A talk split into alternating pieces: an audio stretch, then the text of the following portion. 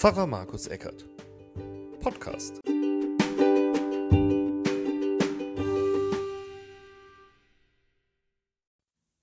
Herzlich willkommen bei Pfarrer Markus Eckert Podcast. Biblische Geschichten finde ich einfach richtig genial. Und auch, und natürlich besonders, die Geschichten von Jesus. Immer wieder, finde ich, entdeckt man da etwas Neues. Früher war mir immer besonders wichtig an der folgenden Geschichte, dass Jesus sowas Tolles gemacht hat.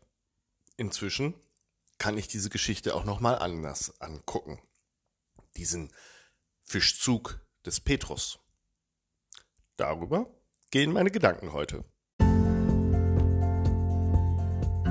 Ich kann das nicht so gut. Mach du das doch, du kannst das besser. Das sagen mir Kinder oder Jugendliche hin und wieder ob es um ein Praktikum geht, das sie sich organisieren müssen, einen Computer einrichten oder sogar die Spülmaschine einräumen. Ja klar, kann ich alles besser und manchmal mache ich es auch, weil es dann schneller erledigt ist, bevor ich lange diskutiere und erkläre. Ist aber wohl der falsche Ansatz, jedenfalls wenn ich mir Jesus als Vorbild nehme.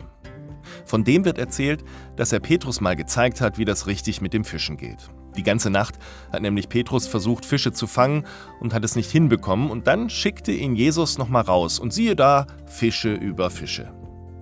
Und wie reagiert Petrus? Er erschrickt und sagt, Geh weg von mir, Jesus, ich bin nicht gut genug. Mich erinnert das an die Jugendlichen und Kinder, die sagen, Nee, mach du mal, du kannst das besser.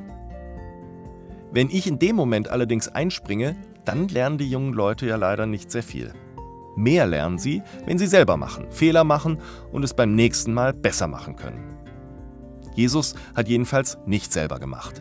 Er hat zu Petrus gesagt, hab keine Angst und ich gebe dir jetzt eine vielleicht noch schwierigere Aufgabe.